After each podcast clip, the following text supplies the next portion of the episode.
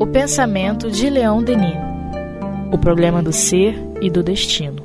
Com Jailton Pinheiro e Tiago Barbosa. Olá, meus amigos. Estamos aqui mais uma vez para dar continuidade ao estudo do livro O Problema do Ser e do Destino de Leon Denis, ainda na primeira parte, no capítulo 10, intitulado A Morte. Leon Denis está fazendo aqui algumas reflexões, trazendo alguns depoimentos, alguns casos sobre o que acontece, né? Com aqueles que se encontram diante da morte, naqueles momentos finais, né? Os moribundos e os relatos que são feitos em torno desses momentos. Aí ele segue aqui dizendo assim: W. Staton Moses, professor da Universidade de Oxford e pastor da Igreja Anglicana, publicou no Light tive recentemente, e pela primeira vez na vida, a oportunidade de estudar os processos de transição do espírito. Aprendi tantas coisas com esta experiência que me orgulho de ser útil a outras pessoas contando o que vi. Tratava-se de um parente meu de quase 80 anos. Através de alguns sintomas, percebi que seu fim estava próximo e acorri para cumprir meu triste e último dever. Graças aos meus sentidos espirituais, podia identificar que em volta e acima de seu corpo formava-se a aura nebulosa com a qual o espírito devia criar para si um corpo espiritual. E percebia que ela aumentava gradualmente de volume e densidade, ainda que submetida a variações contínuas para mais ou para menos, segundo as oscilações ocorridas na vitalidade do moribundo. Pude então observar que, às vezes, um alimento leve ingerido pelo doente ou uma influência magnética projetada por uma pessoa que se aproximasse dele tinha por resultado avivar momentaneamente o corpo. Esta aura parecia, portanto, continuamente em fluxo e refluxo. Assisti a este espetáculo durante doze dias e doze noites.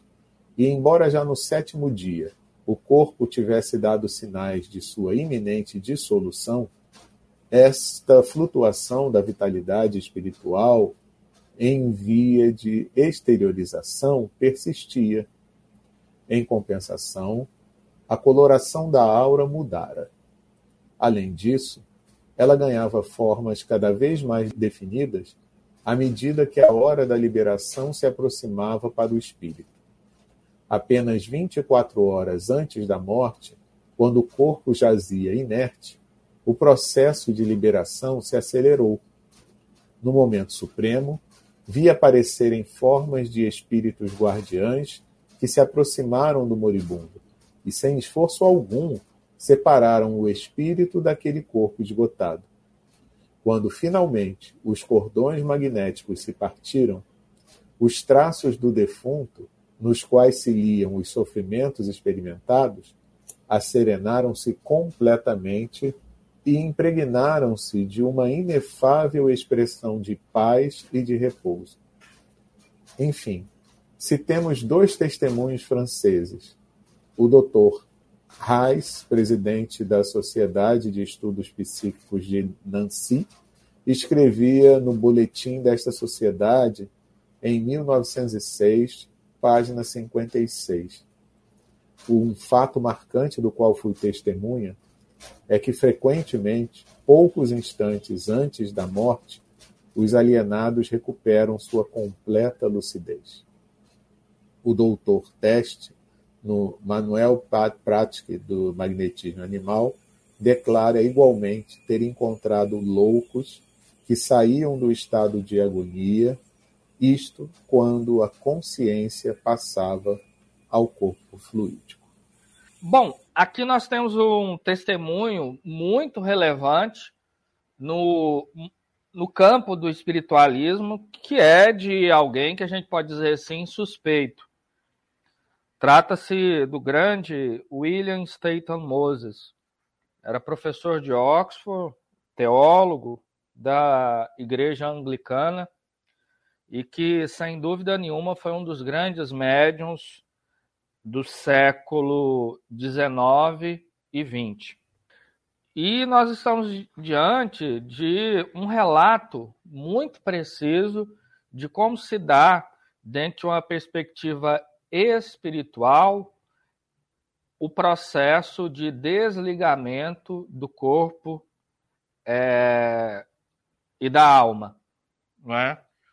Dentro daquela lógica que a morte ela é diferente do processo de desencarnação, porque nem sempre o esgotamento dos órgãos, que culmina no fenômeno da morte, isso significa desencarnação. A desencarnação é, de fato, esse desligamento da alma do corpo, que pode se dar antes desse processo da morte ou até mesmo depois. Né? Enfim, e aqui ele está narrando o desencarne de um parente próximo, que já tinha idade avançada, é, quase 80 anos. Ele foi percebendo diversas coisas. Primeiro, o processo de formação é, do corpo espiritual e o fenômeno do esgotamento da vitalidade né? Ou seja, o, o findar daquilo que Allan Kardec vai chamar desde o Livro dos Espíritos do fluido vital. De maneiras que, à medida que esse fluido ele vai se esvaindo, aquilo que ele observava através da sua capacidade psicovisual, que ele ia observando acima do corpo do parente que estava nesse processo de desencarnação um corpo espiritual. E esse corpo ele oscilava tanto de tamanho quanto na sua densidade e coloração, diversos outros aspectos. À medida que o processo vai se acelerando, esse corpo vai meio que se firmando, não é? além de presença de amigos espirituais que estavam ali justamente para auxiliar nesse processo do desligamento dos laços que prendem o corpo ao perispírito. E tudo isso, como ele bem disse aqui, nas últimas 24 horas, isso se deu, né? E de fato, após isso, ele observou sinais que antes era de um profundo sofrimento em função da dor, da separação e do fenômeno da morte, como é natural. A expressão ela foi mudando, não é? Então, isso nos lembra muito as narrativas do nosso querido André Luiz na obra Obreiros da Vida Eterna principalmente o processo de desenlace que é narrado sobre Dimas, né? Dimas, que era um médium, um trabalhador devotado à causa do bem, e André Luiz, Jerônimo, Luciana, Padre Hipólito, foram ali assistir e auxiliar justamente nesse processo de desligamento. E a narrativa é muito similar, porque à medida que isso foi se dando, igualmente foi se formando, pairando acima do corpo de Dimas, o corpo material, justamente o seu corpo espiritual, que ia ali se densificando ao mesmo tempo que num processo de mutação e transformação constante. Então, é, aqui nós estamos diante de um relato muito interessante, além de fidedigno, de como se dá esse processo. Muito embora é preciso dizer que o fenômeno da morte, assim como a própria vida, ela se distingue ao sabor das personalidades. Cada um terá um processo que guarda semelhança e é compatível com o universo interior. Se aqui estamos diante de um processo relativamente tranquilo e sereno, há aqueles que serão tumultuados e cheios de é, dramas específicos em função do apego à realidade material. Terão aqueles que e, e, esses geralmente são dramas assim bastante dolorosos, porque o espírito ele não quer se libertar não somente do seu corpo, mas bem como da vida material e de tudo aquilo que ele usufrui, de bens materiais. Mas para um espírito que já consegue dar mais valor às coisas do espírito do que a da matéria, esse processo é suave, sereno e tranquilo. Então, isso guarda e tem relação, como nós dissemos, com o universo interior de cada um de nós, não é? Por isso que eu acho interessante, Tiago, existirem esses relatos e esses estudos, para a gente ter essa noção que efetivamente o que acontece no momento da morte com cada um é diferenciado. Como você falou, pode guardar alguma semelhança entre um caso e outro, mas vai depender de como foi a vida daquele espírito, né? Ou daquele ser encarnado até o momento em que liberta o seu espírito através do fenômeno da morte. É, aí eu, eu lembrei que na semana passada, se eu não me engano, ou foi na anterior, a gente estava comentando sobre isso, porque é, parece que tem algumas pessoas hoje em dia que têm receio de fazer determinado relato relacionado a, a esse tipo de situação, até com medo do que vão pensar, ah, tu está maluco, está vendo coisa, ah, isso não existe, né? Então, o receio de, de ser condenado, de ser criticado, de, de ser desprestigiado, dependendo, inclusive, do meio onde ele se encontre. Né? Mas aí aqui eu lanço é uma proposta é, exatamente nesse sentido que a gente está trabalhando aqui. Meus amigos, vamos relatar esses casos? Porque é, a gente viu aqui coisas riquíssimas tem visto aqui coisas riquíssimas nesse capítulo. Então, desde os relatos dos próprios moribundos, né, daqueles que estão próximos à morte, como no caso agora, é, do relato daquele que tem uma visão psíquica que pode observar o que está acontecendo com aquele que está partindo para o plano espiritual. Então, olha como, se a gente está assim, tão satisfeito de ter toda essa, essa esses casos aqui compilados por Leon Denis, né?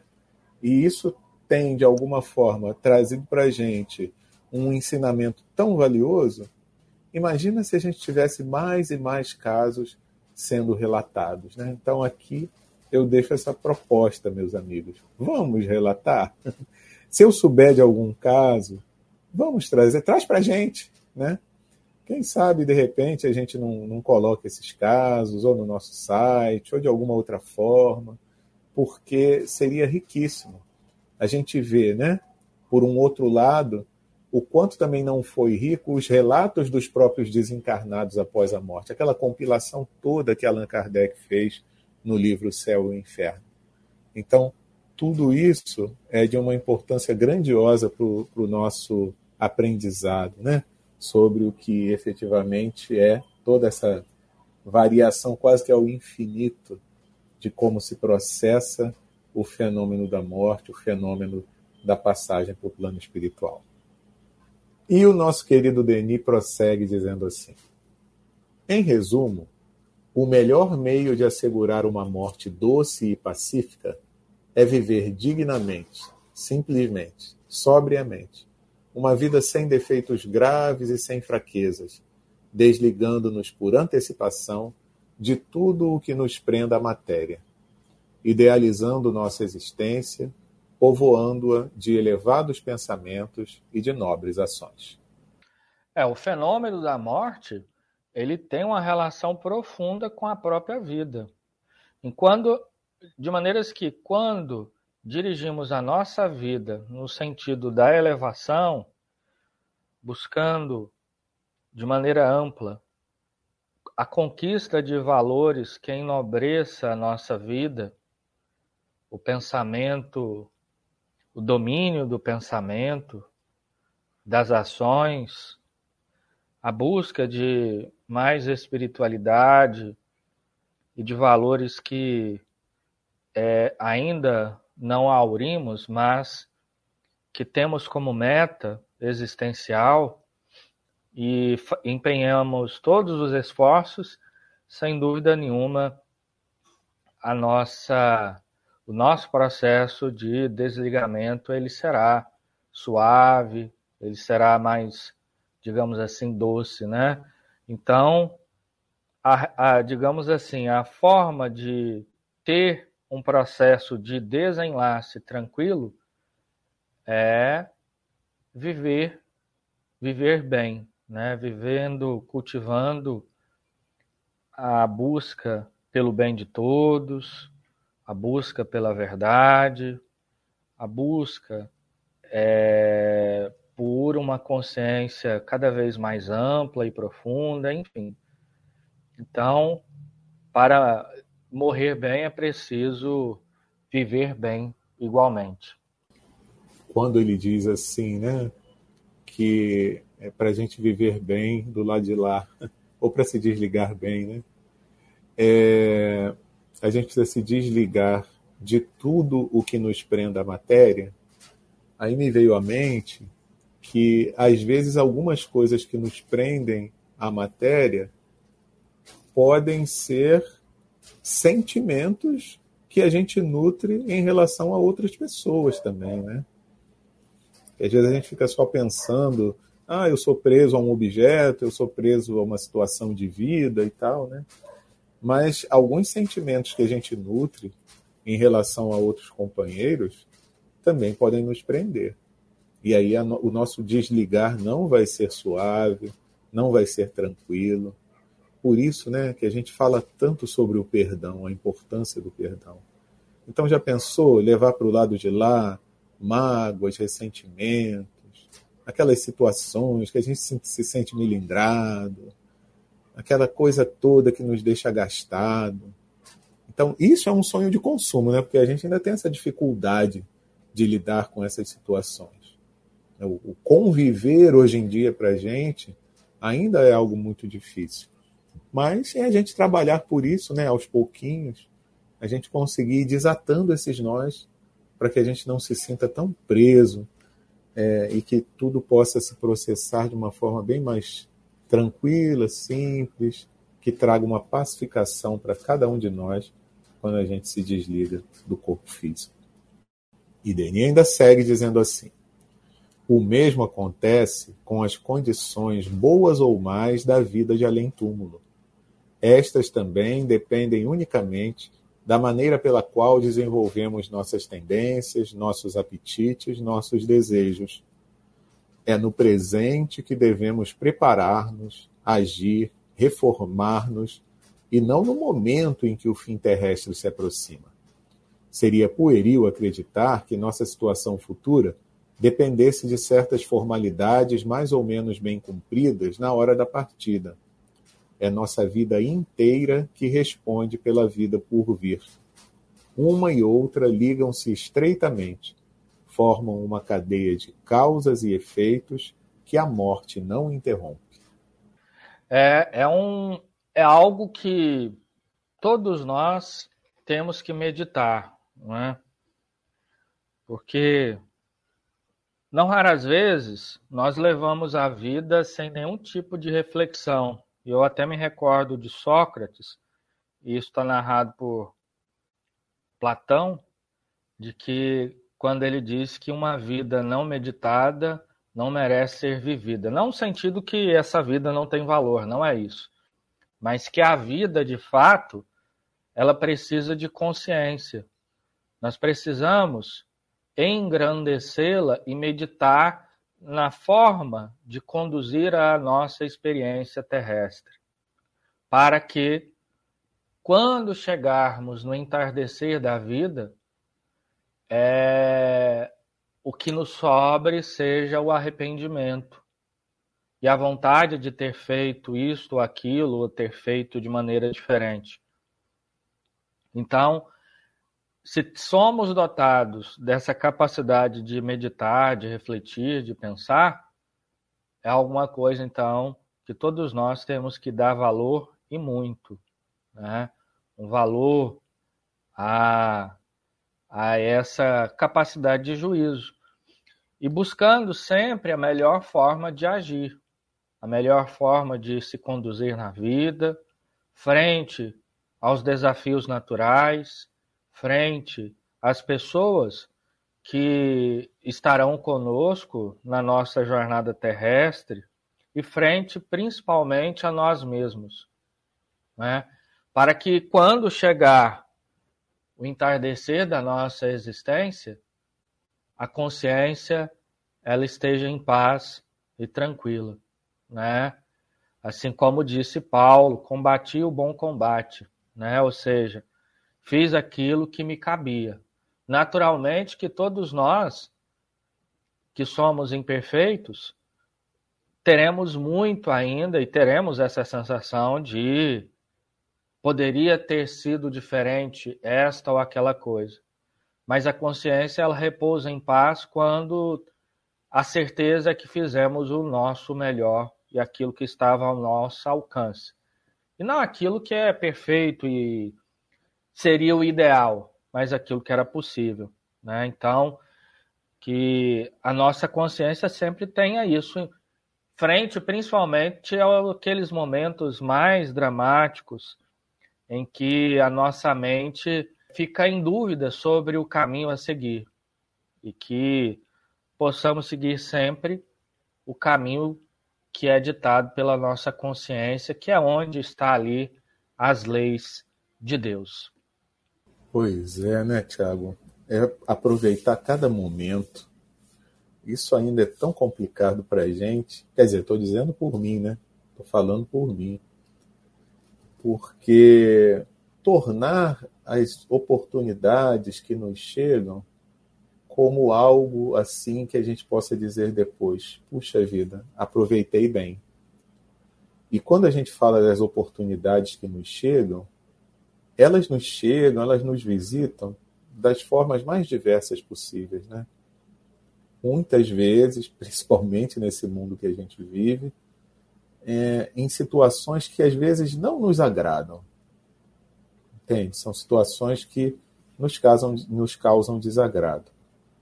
Então é natural que a gente até tente é, desviar daquilo que, que surge e tal. Mas já repararam que tem coisas que, por mais que a gente tente desviar, parece que ela aparece na nossa frente de novo? Então é tentar aprender a lição que Deus quer trazer para nós com essas situações das quais a gente não consegue se libertar. Né? E que podem ser situações desagradáveis num primeiro momento, numa primeira avaliação, mas que pode ser a lição que vai, vai nos é, trazer uma nota bem alta se a gente aproveitar bem, né? E vai fazer a gente passar de ano, entre aspas, é, conquistar um, um degrau a mais nessa nossa jornada evolutiva. Então, é evitar o desperdício das oportunidades. E aí inclui desperdício de tempo, né? Então, quantas vezes a gente poderia é, e, e como o Tiago falou, não é ser perfeito, mas é fazer aquilo que está ao nosso alcance. Né? Só que muitas vezes a gente é, não faz nem 10% do, do que a gente teria condição de fazer. Né? Eu me lembro até daquela resposta do, dos espíritos a Kardec no livro dos Espíritos, né? Fazer o bem no limite das forças. Então, é de repente a gente estar atento só estar atento. Não significa dizer que a gente não vai ter os nossos momentos de lazer, nossos momentos de festividades, de alegria. Não é nada disso, porque até esses momentos precisam ser bem aproveitados. Se eles surgem diante de nós como uma oportunidade, a gente tem que aproveitar também esses momentos, mas é estar mais atento, sabe? E aí, ah, Jailton, mas como é que eu vou estar mais atento? Como é que eu vou saber que uma situação ela é, é necessária ou vivenciar ou não?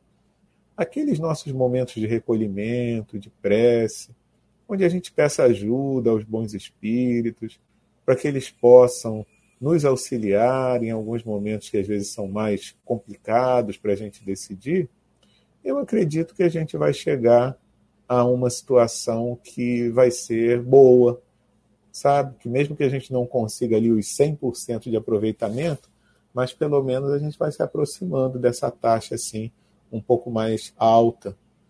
Então, vamos ter atenção e vamos buscar ajuda através da prece. Não é essa recomendação do Cristo? Orar e vigiar? Ou vigiar e orar? Então vamos tentar seguir essa recomendação também. E Denis ainda prossegue dizendo assim: é necessário, igualmente, dissipar as quimeras que assombram alguns cérebros relativamente aos lugares reservados às almas depois da morte, para onde seres hediondos vão conduzi-las a fim de atormentá-las. Aquele que cuidou de nosso nascimento, fazendo-nos vir ao mundo em braços amáveis, estendidos para nos receber, reserva-nos também afeições em nossa chegada no além. Afastemos para bem longe de nós os terrores vãos, as visões infernais, as beatitudes ilusórias. O futuro, como o presente, é a atividade, o trabalho, é a conquista de novos graus. Tenhamos confiança na bondade de Deus, em seu amor por suas criaturas e avancemos, coração firme, em direção ao objetivo que ele traçou para todos nós. Isso é tão bonito, não é? Que mostra a grandeza da vida aqueles que nos dotaram de vida, os nossos pais, mas bem como criaturas que tiveram profunda afeição para conosco e estiveram durante a infância e tantos momentos da vida e que nos precederam a vida é, espiritual, eles igualmente vêm ao nosso encontro para estar conosco nesse momento de ruptura dos laços entre a carne e o espírito. E mostra que o amor não tem fim, pelo contrário. É aquilo que Allan Kardec vai nos apresentar em um Evangelho segundo o Espiritismo, quando ele vai fazer aquela reflexão em torno dos ensinamentos de Jesus, quando ele fala quem é minha mãe, quem são meus irmãos. E ele fala da família espiritual, a família que não é pelos laços do sangue, mas do espírito, mas que muitas das vezes também estão entre os laços do espírito. E que esses laços, eles não se dissolvem simplesmente é, por conta da morte. Pelo contrário, eles são duráveis e mais do que duráveis, eles se fortalecem à luz dessa realidade imortalista. Pois é, Tiago, você falou que isso é bonito, eu diria até que isso é lindo, né? Que é uma, uma face assim consoladora, tão grande, que a doutrina nos traz, que deixa a gente assim com uma esperança, né? de que, por mais que sejam difíceis os nossos dias, nós vamos ter uma possibilidade, dependendo de como nós nos comportemos diante desses desafios, de ter um, uma situação melhor, alguém para nos aconchegar, alguém para nos acolher, alguém para nos acalorar. Então, isso é muito lindo mesmo. Né? Bom, hoje a gente fica por aqui. Na próxima semana a gente continua ainda. Aí sim, devemos fechar na próxima semana esse capítulo 10, intitulado A Morte, dessa primeira parte do livro O Problema do Ser e do Destino de Leon Denis. Então, todos estão convidados a nos acompanharem na próxima semana. Um grande abraço e até lá.